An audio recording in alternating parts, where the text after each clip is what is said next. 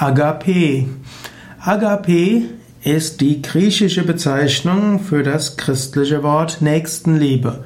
Oder man könnte sagen, was im griechischen Text der Bibel als Agape bezeichnet wurde, wird im Lateinischen als Caritas bezeichnet und dann von Martin Luther übersetzt als Nächstenliebe oder auch Gottesliebe. Plato hat von drei verschiedenen Arten von Liebe gesprochen.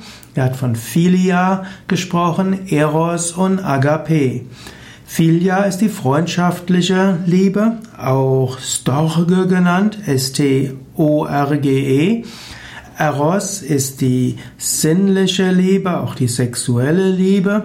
Und Agape ist die uneigennützige Liebe. Und Agape besteht eben aus der Gottesliebe, wie auch der Nächstenliebe, die uneigennützige Liebe, die Barmherzigkeit, die Liebe, die den anderen liebt um den anderen willen, ohne etwas von ihm zu haben. Agape ist die dienende Liebe. Man will Gott dienen, den Menschen dienen hm, und dem Einzelnen dienen, wie auch der Menschheit als Ganzes.